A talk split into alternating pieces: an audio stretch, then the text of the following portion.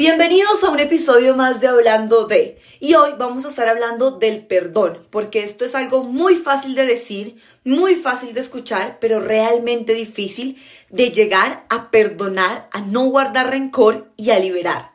Como siempre, me gusta empezar este espacio como que ustedes piensen en una situación de la vida real en la que les ha costado perdonar o algo que sienten que no han sido capaces de perdonar y durante todo el podcast lo tengan en la cabeza porque es mucho más fácil interiorizar y aprender a conocernos y disfrutar del podcast teniendo una situación que realmente ustedes no puedan superar, les quite su paz.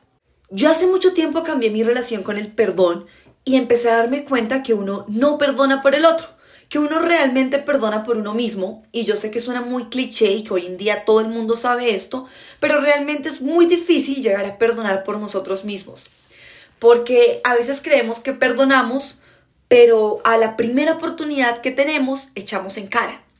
Porque, ojo, una cosa es perdonar, otra cosa es una segunda, tercera oportunidad, y esto es algo que no sabemos diferenciar muchas veces, porque a veces cuando alguien nos hiere o cuando somos nosotros quienes le hacemos daño a la otra persona, vamos a pedir cacao, vamos a pedir perdón. Oye, mira, la embarré, la cagué, cometí este error, metí la pata perdóname. Y juramos que reconociendo nuestro error, que pidiendo perdón, la otra persona va a decir, listo, sí, yo te perdono. O viceversa, cuando vienen, nos hacen daño y nos dicen perdón, uno a veces asume que, ay, listo, me pidió perdón, reconoció su error, listo. Y sí, ese es el primer paso para sanar, para cerrar ciclos, para arreglar relaciones, sea con tu novio, con tu amigo, con tu mamá, con tu familia, inclusive contigo mismo. Uno tiene que pedirse perdón a uno también. Y ese es el primer paso. Pero el problema es que a veces creemos que pedir perdón es hagamos un borrón y cuenta nueva. O pedimos perdón y hacemos de cuenta que estos últimos cinco días no pasaron, o que esta última hora en la que yo la embarré no, no pasó, o que esos diez minutos en los que peleamos no pasaron, o ese grito no pasó, o esa infidelidad no pasó, hablándolo ya a términos mayores, o esa mentira no pasó. Quitemos como la memoria. Y no, perdonar no es eso. Perdonar es realmente recordar sin que duela. Recordar sin odio, recordar sin querer devolverla. Porque yo durante mucho tiempo, y lo voy a llevar a una relación de pareja, porque yo creo que es la manera más fácil de entenderlo en una relación con pareja o con, o con una mamá o con el hermano o con un amigo, es mucho más fácil entenderlo desde ejemplos de la vida real empiezan a pasar las mentiras en una relación, porque este es otro tema, pero las mentiras a veces creemos que son necesarias y no, no son necesarias. Pero bueno, nos mienten, entonces uno le dicen, oye amor, esta es la última vez, esta es la última mentira que te voy a hacer. Perdóname, yo sé que yo te tenía que haber dicho que estaba con ella o yo te tenía que haber no sé qué. Perdón.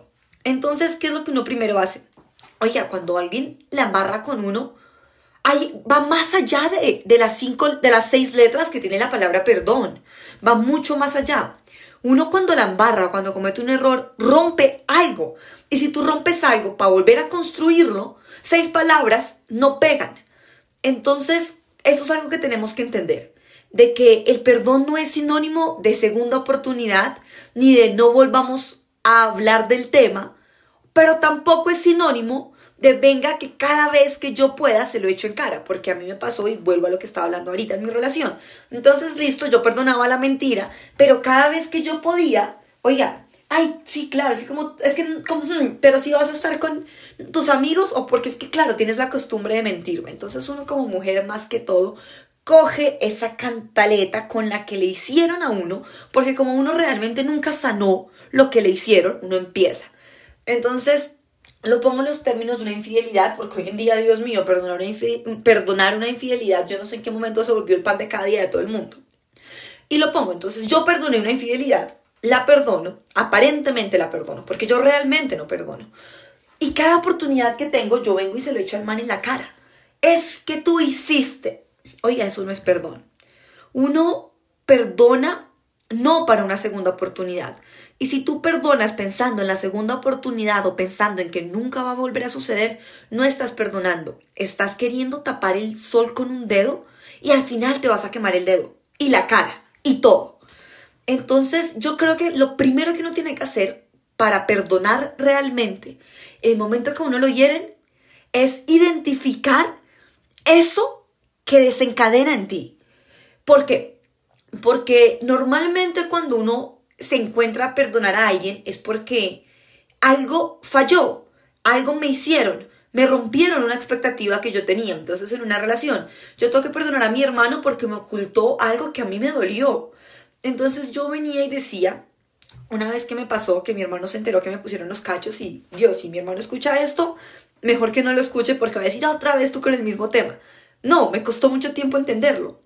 Y aquí va, yo en serio cada vez que podía era un tema que yo volvía y se lo echaba en cara, es que tú eres lo peor de lo peor de lo peor.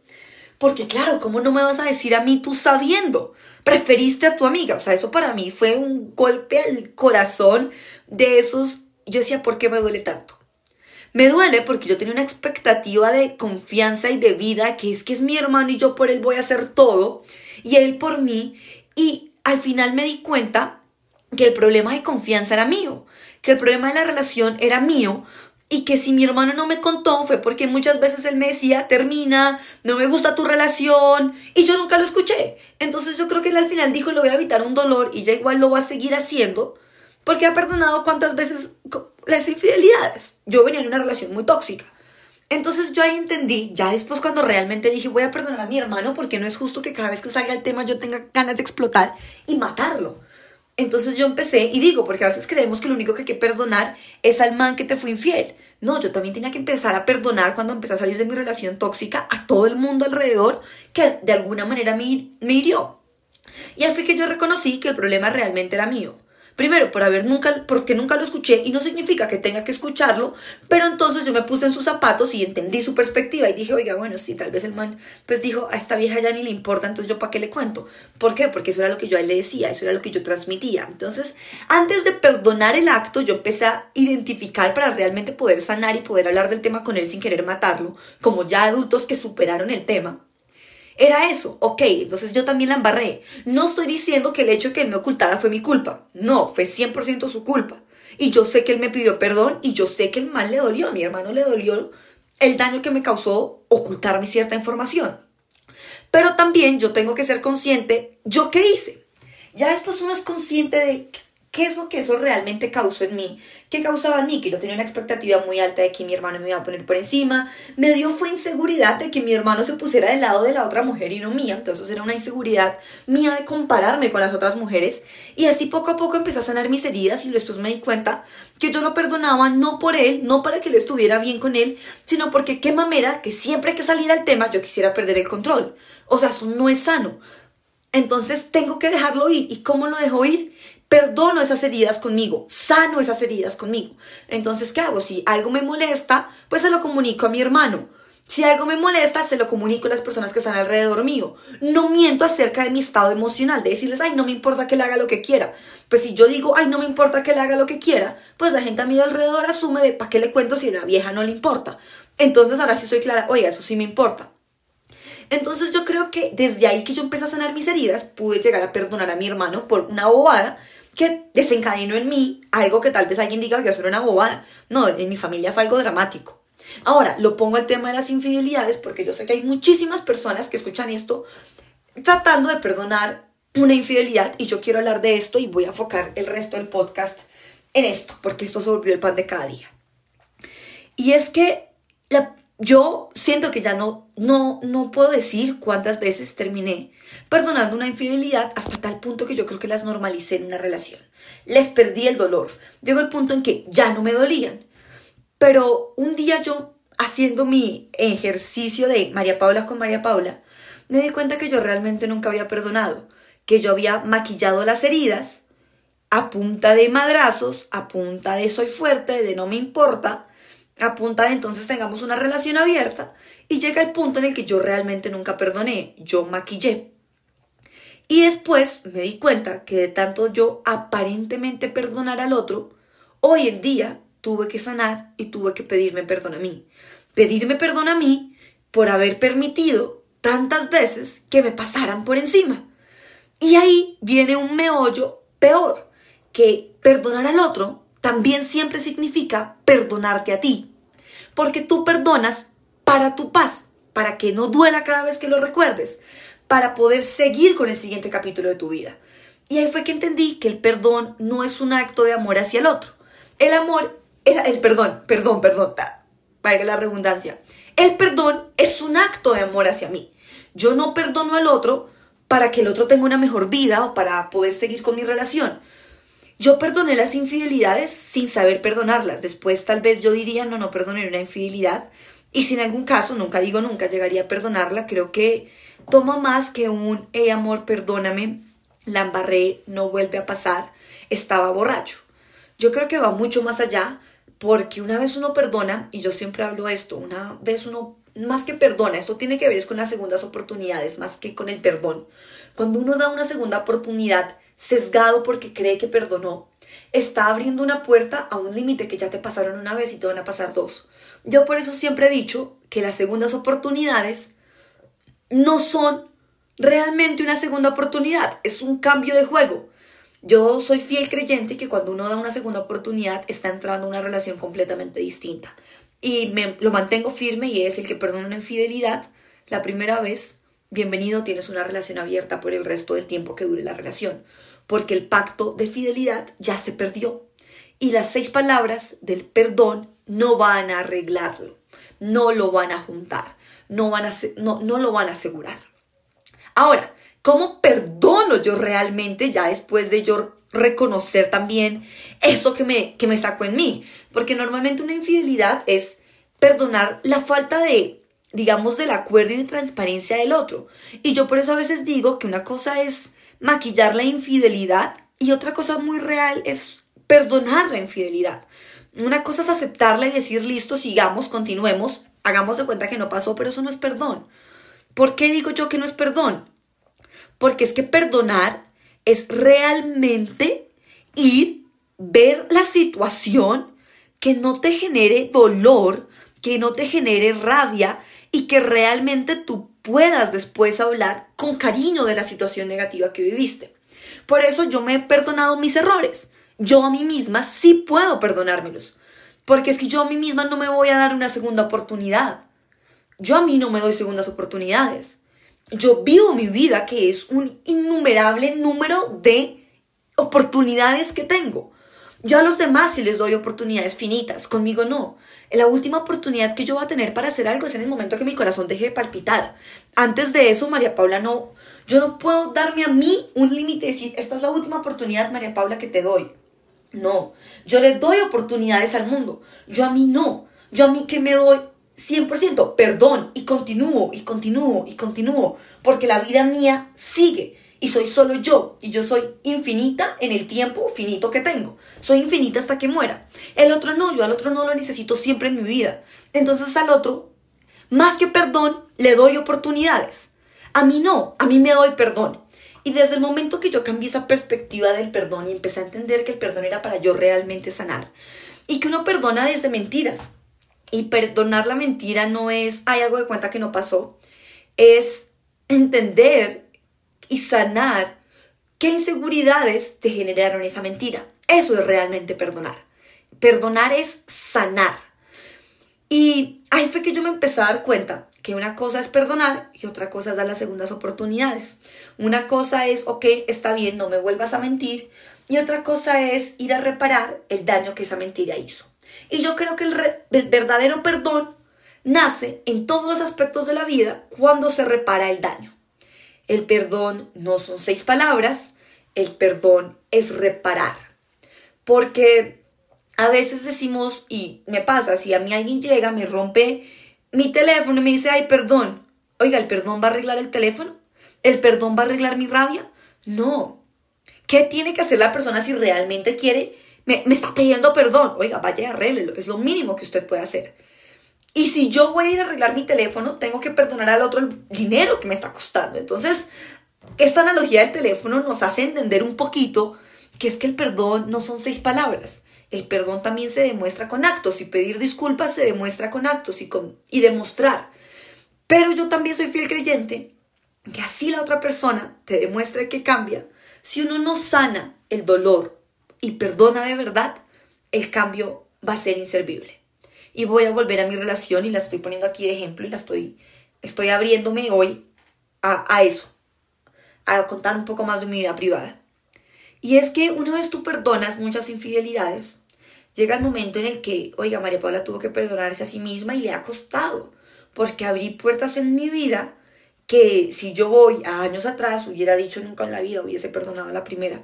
No por amor o no porque el hombre no haya sido un buen hombre, sino porque ¿dónde quedaste tú, María Paula?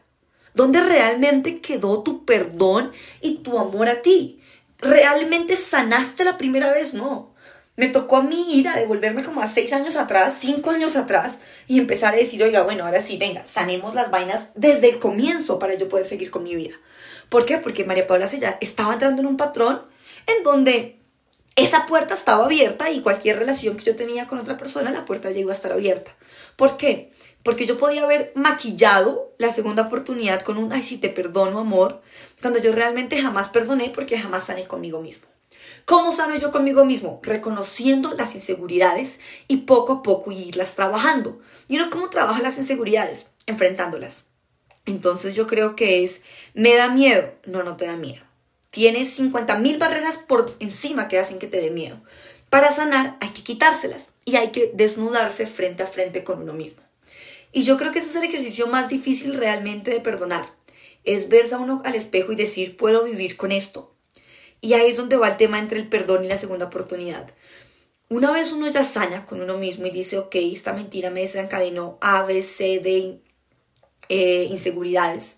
Esta mentira me generó estos patrones. Por culpa de esta mentira hice tantas vainas. Por culpa de esta infidelidad hice tantas vainas. Por culpa de este abandono hice tantas vainas. Por culpa de que, hayan, que yo sentí que pusieron a otra persona por encima de mí hice tantas vainas. Oiga, ahí es donde uno tiene que parar mirar y decir, una a una voy a empezar a sanarla. Entonces, si me genero inseguridades físicas, oiga, ¿cómo puedo arreglarlas? Listo, vamos a tener una buena relación con el ejercicio. Entonces empiezo. Si esto me hizo cuestionar mi físico, empiezo por sanar mi relación con mi físico. Quiero mejorarlo porque me quiero ver más tal. Listo, respetable. Hay que empezar a entender que tampoco ese es el objetivo de la vida. Pero listo, empiezo a mejorar mis relaciones poco a poco con las inseguridades que me han causado. Y eso es a punta de mirarse al espejo y decir, fue pucha, la he embarrado, pero vamos para adelante. Vamos, vamos a seguir. Y yo creo que tener una buena relación con uno mismo es la primera puerta al perdón. Para perdonar al otro siempre hay que perdonarnos a nosotros mismos. No hay manera de desligar el perdón al otro si yo no me perdono primero. Porque normalmente cuando alguien nos rompe, o rompe una confianza, o rompe una relación, o un acuerdo, o una promesa, eso genera dudas, genera miedos, genera inseguridades. Eso es lo que hay que ir a sanar para realmente perdonar, para realmente recordar sin que duela. De resto yo solo maquillo el dolor, yo solo digo no pasa nada, sigamos. Y va a llegar un momento en que la bola de nieve va a ser más grande que tú, te va a comer, y ahí es donde tú dices, uy, fue pucha, ahora mi, mi camino del perdón es mucho más grande.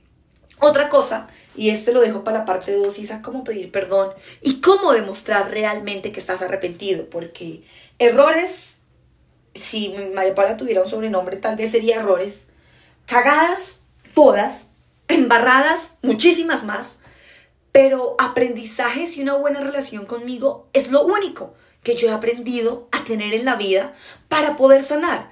Y yo creo que esa es la vaina más bonita que a mí me ha dejado el perdón a lo largo de la vida. Yo soy una persona que perdono muy fácil. ¿Por qué? Porque no me gusta amargarme por algo que yo no puedo controlar. Y yo no puedo controlar el daño que el otro me hace a mí. Y ahí fue que yo también empecé a tener un poquito de una mejor relación con el perdón. Yo no puedo controlar el daño que el otro me hace. Yo no puedo controlarlo. Yo no puedo controlar sus acciones, no puedo controlar sus palabras. Sí puedo controlarme a mí. Y ahí fue que yo empecé a entender que yo perdonaba para controlarme a mí, para recordar con amor.